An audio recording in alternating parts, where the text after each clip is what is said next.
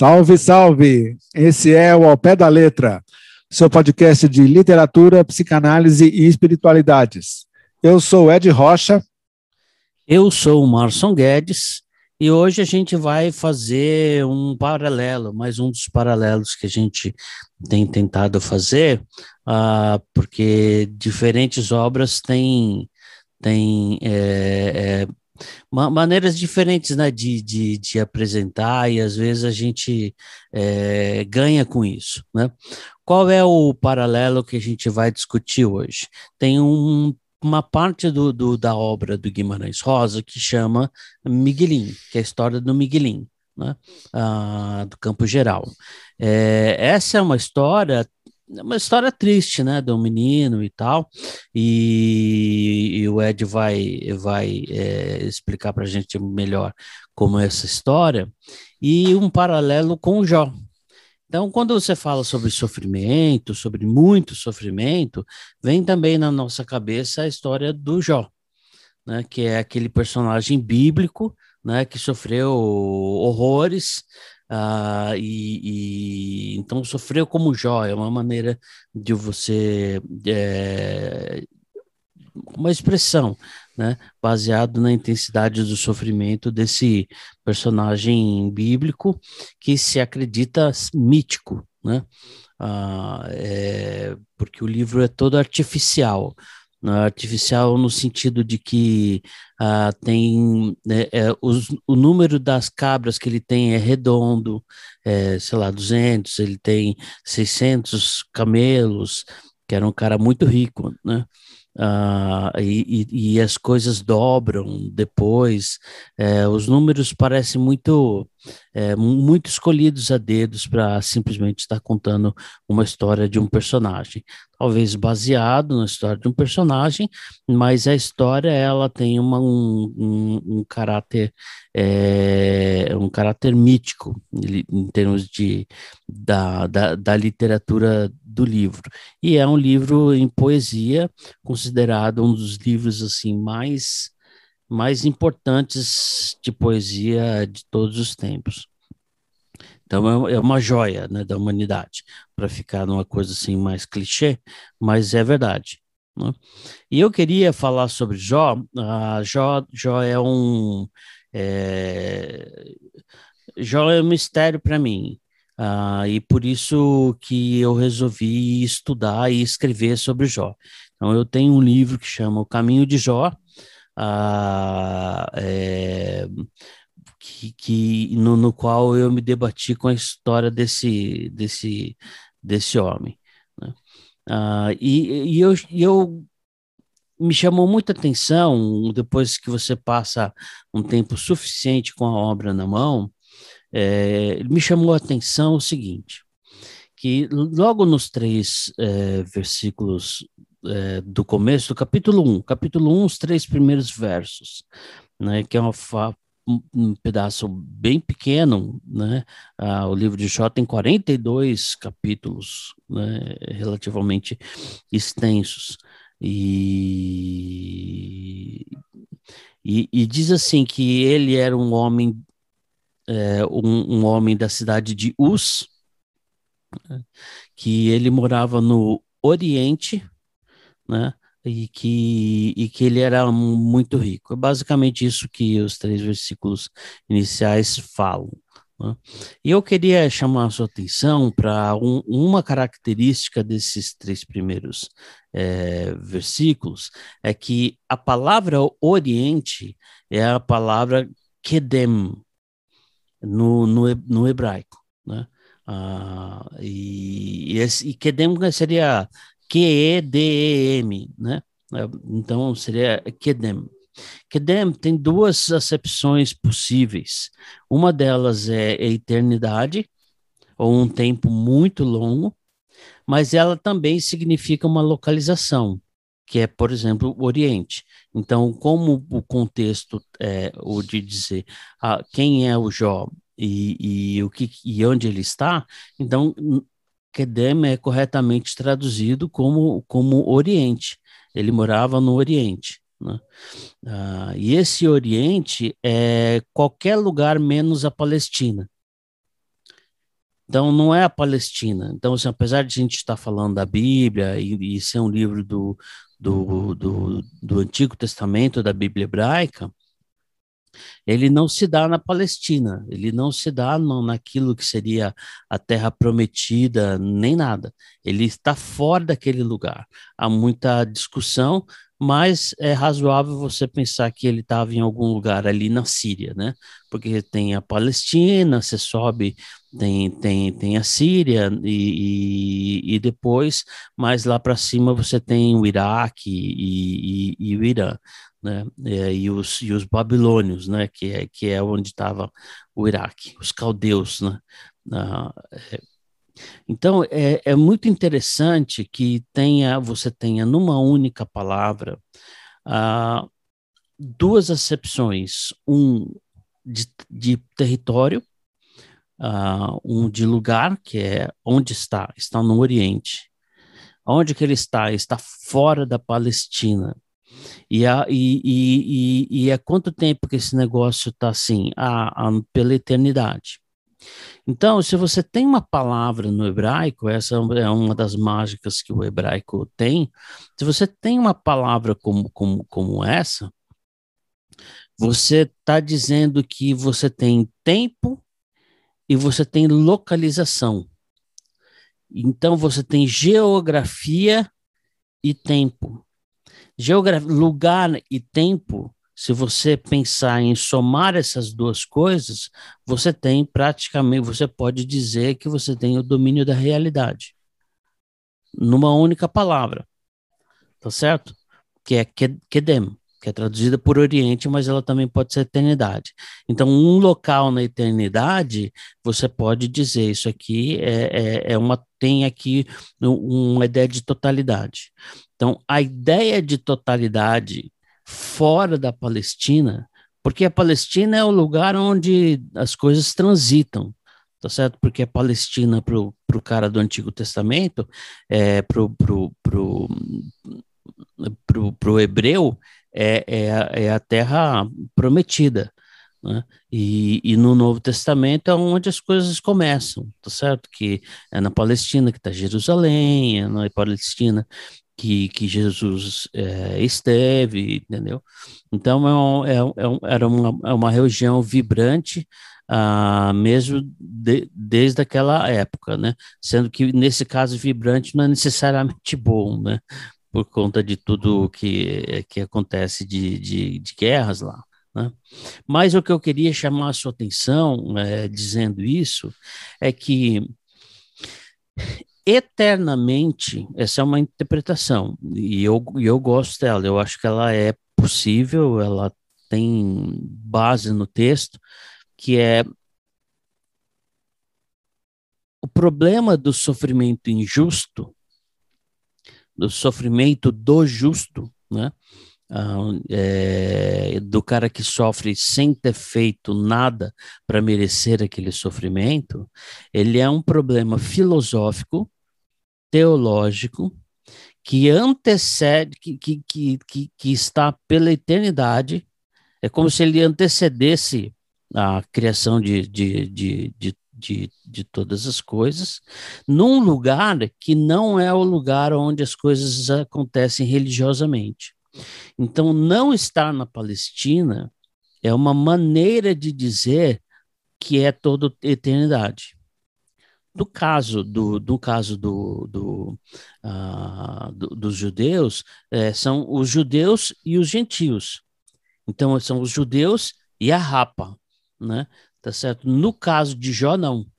Jó é para todo mundo, porque ele não está falando da Palestina. Ele não fala a partir dali. Ele fala a partir de, um outro, de uma outra coisa, de um outro lugar e pela eternidade. Então, o problema é, filosófico e teológico do sofrimento humano injusto, o sofrimento injusto pelo qual um humano pode é, passar, ele é um problema que antecede a, a religião esse é um problema universal. Não é um e, e não respeita é, localização e não respeita credo. e, e, e, portanto, você tem que ter, digamos assim, uma obra-prima né, de poesia de todos os tempos para você poder falar e contar a história uh, uh, do Jó. Então, eu gostaria de, de, de começar falando sobre isso para a gente entender quais são as implicações de você falar usando a literatura sobre o, o, o, sofrimento injusto, como é o de Jó, como é o de Miguelim. Né? Então, eu acho isso uma história muito legal, e esses são só os três primeiros versículos né, do, do, do, Jó. Uhum. Manda aí. Então, é, e acho que é interessante a gente esclarecer também o nosso querido ouvinte que esta ideia que a gente teve hoje de fazer esse paralelo de Miguelim com Jó, ela não é assim original da nossa telha, tá? Então, assim, antes de chegar no Miguelinho, eu quero só mencionar aqui, fazer uma, uma menção que depois eu sei que o Marson vai voltar nela também, um texto da professora Adélia Bezerra de Menezes, ela é professora de literatura brasileira, foi professora da USP, professora da Unicamp, professora na, na, na Universidade de Berlim de literatura brasileira, é, e ela escreveu, ela publicou em 2016, não, 2006, não, 2016, desculpa, uh, uma palestra e depois virou livro chamado Miguelinho Pequeno Jó, porque justamente ela vai falar da questão do sofrimento injusto ou do sofrimento do justo, como disse o Marson, né? É, o Miguelinho, o que, que é o Miguelinho? É, na verdade, a novela se chama Campo Geral. É a novela que, quando o Guimarães Rosa publicou O Corpo de Baile em 56, o Corpo de Baile era um livro que continha sete narrativas e Campo Geral é a, a novela ou a narrativa que abre esse conjunto, esse grupo de, de narrativas. Campo Geral é, conta justamente a história desse menino de oito anos, batizado aqui de Miguelim, da sua família, que mora lá no interior de Minas Gerais, numa situação de quase miséria. Eles é uma família de, de trabalhadores rurais que trabalham numa propriedade que não é a deles, né, que é uma grande parte da realidade desse povo, que está lá trabalhando de sol a sol numa vida miserável. E a percepção da realidade a partir do olhar desta criança de oito anos, que tem um irmãozinho, o Dito, que deve ser ali um ano mais novo que ele, e é sempre uma narração em terceira pessoa colada na perspectiva do Miguelin. E ele acompanha de perto o dia a dia dessa criança. É difícil falar dessa narrativa sem dar muitos spoilers, então eu vou falar bem por alto, porque é uma narrativa que, se, se bobear, é uma das mais bonitas que o Guimarães Rosa já escreveu. É, ela é muito comovente, ela é muito tocante, é, para falar desse universo infantil e de todas aquelas observações é, argutas que uma criança ou que crianças podem ter. É, Miguelin é um cara que, para lidar com todo aquele sofrimento da miséria e dos dramas familiares, de um pai que visivelmente não gosta dele e prefere o dito, é, de toda uma trama difícil de relações, assim, por assim dizer, é, adúlteras da mãe dele. É, o que, que ele faz para lidar com esse sofrimento e com toda aquela vida de privação? Ele tem uma capacidade de fabulação muito grande, então ele começa a inventar histórias. Ele é um contador de histórias em miniatura, né? É, e eu acho interessante trazer para vocês, então, isso. É, vale muito a pena ler. Não é à toa que, por exemplo, um vestibular como a FUVEST já há alguns anos adota essa novela como leitura obrigatória. Eu não sei se isso é bom ou se é ruim, mas assim, é um jeito de, de fazer o cidadão tomar contato com, com esse texto que é sensacional. Tem uma carta do Guimarães Rosa que ele escreve para o Eduardo Bizzarri, que é o tradutor italiano da obra dele, e ele dá uma pista do porquê que ele batizou essa novela de Campo Geral. Ele diz assim: a primeira história, tenho a impressão, contém em germes os motivos e temas de todas as outras, de algum modo. Por isso é que lhe dei o título de Campo Geral, explorando uma ambiguidade fecunda. Como lugar ou cenário, jamais se diz um campo geral ou campo geral, este campo geral. No singular, a expressão não existe. Só no plural, os gerais, os campos gerais. Usando então o singular, eu desviei o sentido para o simbólico, o de plano geral do livro. Né? E achei interessante fazer um paralelo com isso que o Márcio falou dessa questão do, do tempo e do espaço. Né? Jó é uma figura, por assim dizer, mítica que está num tempo e espaço que é, na, na verdade, todo tempo e todo espaço. Né? É uma questão que é. É universal. É universal e que eu acho que muito sabiamente é, e muito inspiradamente essa questão ela é prodigiosamente tratada aqui pelo nosso querido Guimarães Rosa. E aí, como ele fala dessa coisa dos temas, né, que, que Campo Geral dá um pouco esse plano geral do, do, do corpo de baile, tem uma outra autora muito bacana, Helo, Heloísa Vilhena de Araújo, que tem um livrinho poderoso chamado A Raiz da Alma.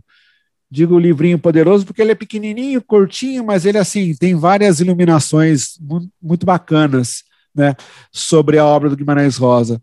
Ela fala assim sobre essa história dos motivos e temas que o Guimarães Rosa escreve para o Bizarre, né?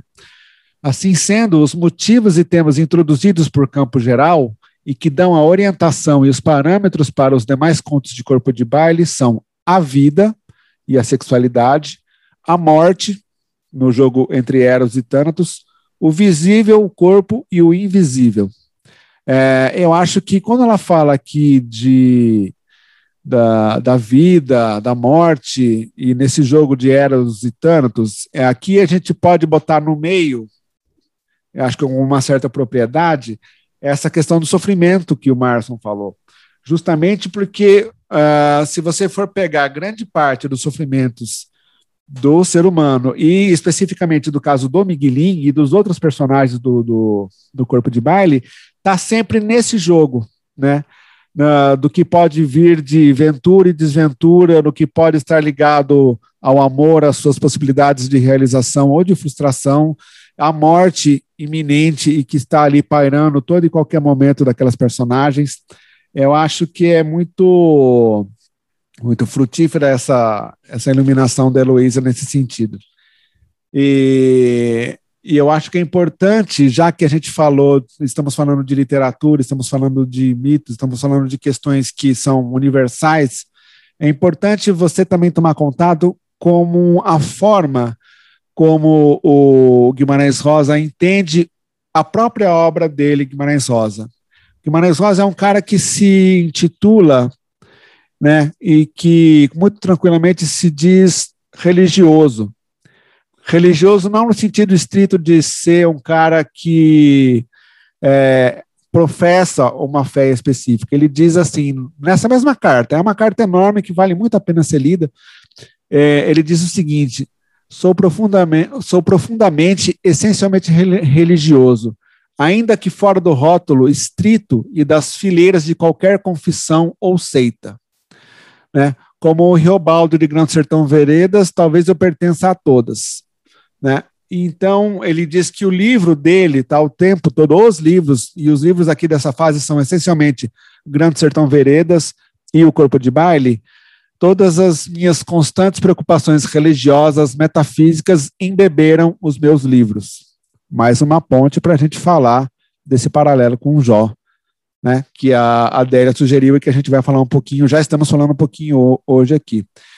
E por conta dessa, vamos dizer assim, dessa vibe, dessa tônica é, religiosa, espiritual, metafísica, lá pelas tantas ele faz a seguinte observação, né?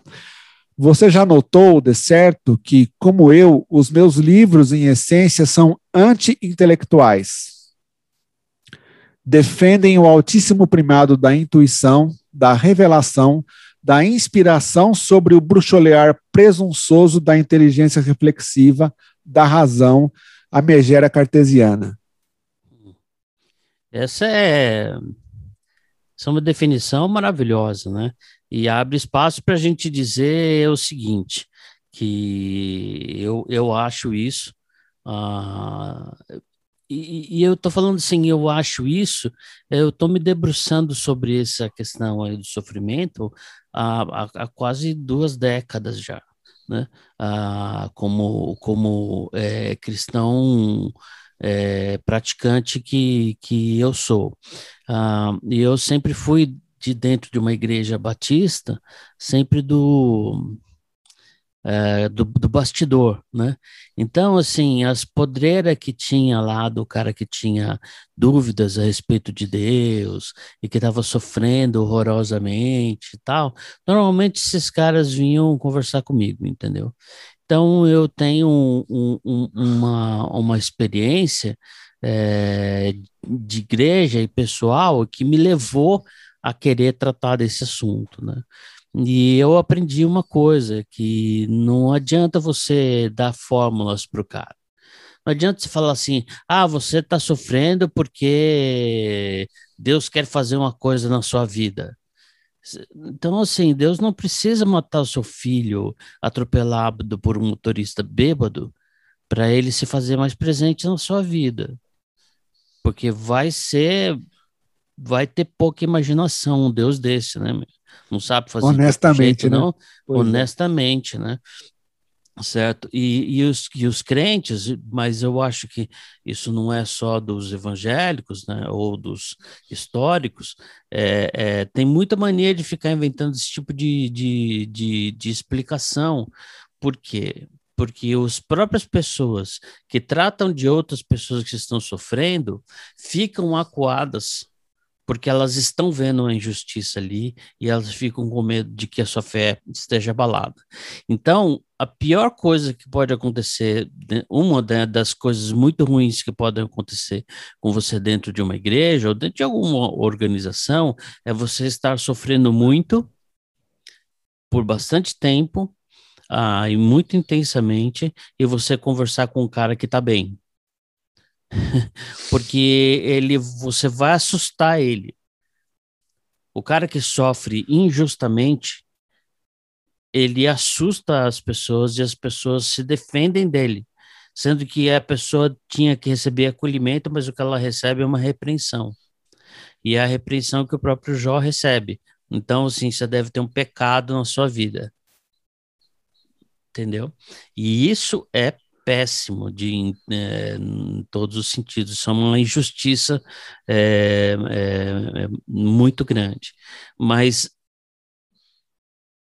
você não consegue consolar uma pessoa falando, dando explicações que sejam tipo um mais um são dois, com uma lógica, entendeu? Matemática né? ou usando super é, construtos cognitivos, não consegue, porque a pessoa não absorve aquilo.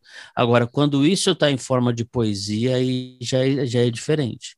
Então, a literatura tem um acesso à alma do sofredor que, que, que, que, a, que aquilo que a gente fala de, de de ensinos ou de conceitos é, cartesianos não chega lá.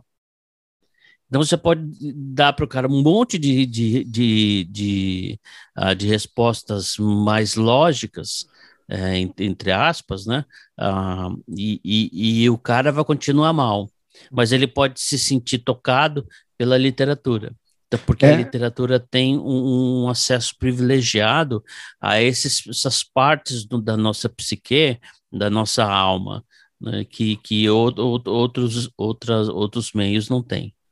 É, você sabe que, eh, por falar nessa coisa do sofrimento e, e voltando, trazendo um pouco de novo para o Miguelinho, né?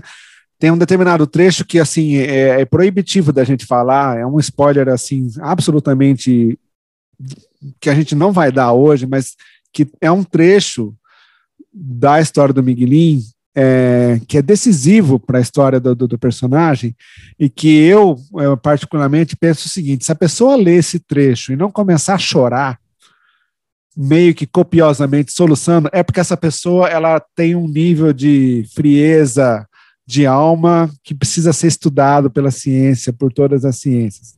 Porque é justamente isso, né? É, o quanto os conselhos e as fórmulas é, filosóficas racionais não dão conta de você, de repente, tomar contato com uma obra, um poema, uma narrativa ou whatever, é, e você sentir aquilo também dentro de você, o, o narrador, o escritor, o artista, colo conseguir colocar aquilo na obra e aquilo ressoar dentro de você, Então é como se você sofresse junto com o personagem e talvez também um pouco com o autor do, do que criou o personagem. E aquilo tem um fator, vamos dizer assim, de cura e de, de possibilidade de elaboração dos sofrimentos muito maior do que se fosse essa coisa das receitas racionais, como você falou, né? É, eu, por isso que é, esse é mais um dos motivos pelos quais eu acho que a leitura dessa novela do Guimarães Rosa é indispensável, né? É, é, acho que era isso que eu queria falar. Entendi. É, e uma coisa aqui muito interessante que acontece no Jó, é, a gente poderia ficar aqui horas conversando sobre o Jó, entendeu? Ah, é, sem é, falando de cabeça. Se eu pegar as minhas anotações, então, vai longe. Mas é, o que, que, acontece no fim do Jó? Eu vou dar o spoiler do Jó, tá? Então, não, a gente não vai dar o spoiler do Miguelin, mas eu vou dar spoiler do Jó. Do Jó, ele tem um encontro com Deus. Então, ele fica a maior parte do tempo discutindo com os amigos, que são amigos da onça, né? Ah, que falam, ah, se você tá mal é porque você pecou. E eles tentam forçar a ponto de inventar coisas erradas que Jó não fez e chega uma hora que tudo isso desaparece e Deus vem falar com ele do meio de uma tempestade. então, isso já do finzinho, né? É, do meio de uma tempestade, cara. Ué, mas é, primeiro, é... primeiro que a imagem é sensacional, né? É, mas é uma tempestade. É pura poesia, mesmo. né? A, o que estava acontecendo dentro do Jó era uma tempestade, né? Então, assim, é, é, é muito, é muito é, é próprio que, que se que, que, que, seja assim. Então, e, e, são dois, isso acontece duas vezes. Então, Deus começa a falar do meio de tempestades e não dá resposta nenhuma, só faz várias perguntas. Depois aí Jó fala assim: é, tá bom, é, manda quem pode, obedece quem tem juízo. Essa é a resposta dele. Aí Deus, não satisfeito, mandou um segundo round, né? É, é, para cima dele com outras perguntas, também sem nenhuma resposta. Deus não responde absolutamente nenhuma das perguntas do, do, do, é, do, do Jó. E aí, no fim do, desse segundo round, é que Jó fala aquela frase que, que muita gente conhece: Antes eu te conhecia de ouvir falar, mas agora os meus olhos te veem. E isso resolve o problema. O que não é, não é, uma, não é uma resposta, e, e, e, e, ainda assim tem um momento em que a alma do, do, do, do Jó se acalma. Diante, e eu gosto de dizer assim, diante da grandeza, a alma se acalma, né, da grandeza de Deus, porque Deus fala dele mesmo. Né? Prim no primeiro round ele fala: você não sabe, você sabe como que, que, que, que, que a águia voa, você sabe como que é. Que... Então, assim, parece coisa de Animal Planet, entendeu? Né? Uhum. Né? É, é, porque fala muito sobre, sobre a, a vida natural, né? É, você sabe como que é que funciona? É como se estivesse perguntando se você tem certeza que você acha que você sabe como funcionam as questões hereditárias do DNA? Não sabe, cara. Você sabe exatamente quantos quilômetros é, por hora está se expandindo o universo? Não, não sabe. Né? Então, e no segundo é você não consegue. Então, por exemplo, ele, ele tem dois uh, uh, monstros uh, que são citados, que é o Behemoth e o Leviatã, ah, e Behemoth ele é mais um, um animal de terra que, que, domina sobre na terra e o Leviatã domina nos mares. E o mar é, é, é muito muito claramente o, o caos. Né? Por isso que precisava botar ordem nas águas quando, quando, com, na criação, lá em Gênesis. Né? Então, assim, o Behemoth e o Leviatã, eles também falam sobre uma totalidade. Que, que, e esses, e Deus fala assim, ó, esses caras vêm comer na minha mão.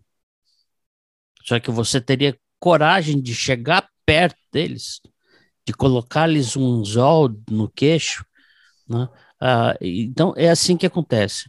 E o fato é que isso satisfaz Jó. Jó nem fala nada, mas isso satisfaz Jó. E eu achei interessante, porque no texto uh, que, que a gente uh, mencionou, tem uma a seguinte, a seguinte uh, frase que é, que é como, como acaba o texto. A angústia diante da finitude da negatividade é enfrentada não tentando respostas a questões teóricas, mas como uma praxis. Enfrenta-se o mal não perguntando de onde ele vem, ou eximindo-se da culpa para merecê-lo, mas lutando contra ele lá onde for possível. E Miguelin dá um passo adiante relativamente a Jó. A sorte de ambos é mudada. Jó é restaurado em sua felicidade mítica. Miguelin Miguel vai lutar contra o mal como veterinário, diminuindo a taxa de sofrimento daqueles seres dos quais se conduía, e encontrará sua glória. Então, se Jó é, é, é, foi, foi devolvido a, ao dobro da sua de, de tudo que ele o que, o que ele tinha, o Miguelin que vai virar o Miguel no, no, Buriti. né? No, Buriti. no Buriti, desculpa. Né? É, no, no Buriti, ele consegue a glória. Então, eu achei fantástica a maneira como, como a autora é, pôs, pôs a, a questão. E, e, e, e, a gente fica aí com esse, com, com esse paradoxo. Explicação sobre o sofrimento não resolve tanto quanto você é, é, é se, se ver diante de uma coisa grandiosa. Né? É, e acho que essa coisa grandiosa, é, vou puxando a brasa para nossa sardinha aqui, é a literatura. Quer dizer, assim, a literatura, se você pega a literatura universal, é, ela está repleta desses exemplos e desses casos, né, que fazem com que a gente se espelhe e caso, que fazem com que a gente olhe para o texto e de volta para a gente mesmo e, paradoxalmente, né, a gente sofre, mas ao mesmo tempo a gente tem um conforto com aquilo que a gente lê. Né? Quer dizer, assim, a gente vê a nossa própria experiência muitas vezes refletida na obra, mas aquilo volta para a gente e tem um efeito de bálsamo, tem um efeito restaurador, e de uma certa forma ajuda a gente a enfrentar aquelas situações de, de sofrimento e penúria que a gente possa estar tá passando. Né? Isso, e, e, privilegia o silêncio como espaço de restaur, restauração, né? Uhum. Porque diante de uma pessoa que realmente está sofrendo muito, eu acho que sempre vem na minha, sempre vem na minha cabeça esse exemplo de uma mãe que perdeu um filho de oito anos, vai, é, atropelado por um cara que uh, que estava bêbado e ela não pode nem se vingar do cara porque o cara morreu, entendeu? É, o, o, motorista bêbado morreu. Então ela ficou é, excluída do, do, do, filho que ela amava e da vingança. Então ela não pode fazer nenhuma das du, duas coisas. O que você faz com uma pessoa dessa é o silêncio. Você fica junto. Fica dando essa resposta. Porque quando você dá a resposta, você está querendo acalmar a si mesmo. O que é o, o, o, o supra-sumo do egoísmo. Né? Você fica quieto, deixa quieto, é, que, que é, ajuda a absorver, entendeu? Porque você ajuda a absorver pelo silêncio. E isso é difícil explicar a menos que você tenha vivido isso. Né? Ah, mas eu estou dizendo isso para você, eu sugiro que você, é porque você pense sobre isso. É certo. Eu, uh, eu acho que é só é interessante deixar anotado aqui para o nosso ouvinte que, se você tiver curiosidade, primeiro que acho que você deve ler o campo geral e tomar contato, se é que ainda não tomou contato com a história do, do Miguelin. É, dê uma passeada pela correspondência do Guimarães Rosa com o Bizarre, porque ele dá várias dicas e várias é, é, indicações bacanas para você entender melhor o que ele mesmo escreveu e terminar o passeio com uh, esse texto da Adélia Bezerra de Menezes, Miguelinho, o Pequeno Jó, que está num livro chamado Infinitamente Rosa, 60 anos de corpo de baile de Grande Sertão Veredas. Uma das coisas que ela faz ali é pegar trechos do livro de Jó e fazer um paralelo com trechos do Guimarães Rosa, para mostrar o quanto uh, o texto do Rosa está impregnado da poesia do livro de Jó. Que é uma coisa que a gente já, já falou aqui no, no, no podcast, né? Quando você lê Dão Lalalão, quando você lê é, outras obras do Guimarães Rosa, as impregnações bíblicas elas fazem parte do, do modo de trabalho do Guimarães Rosa e aqui não é diferente. Né?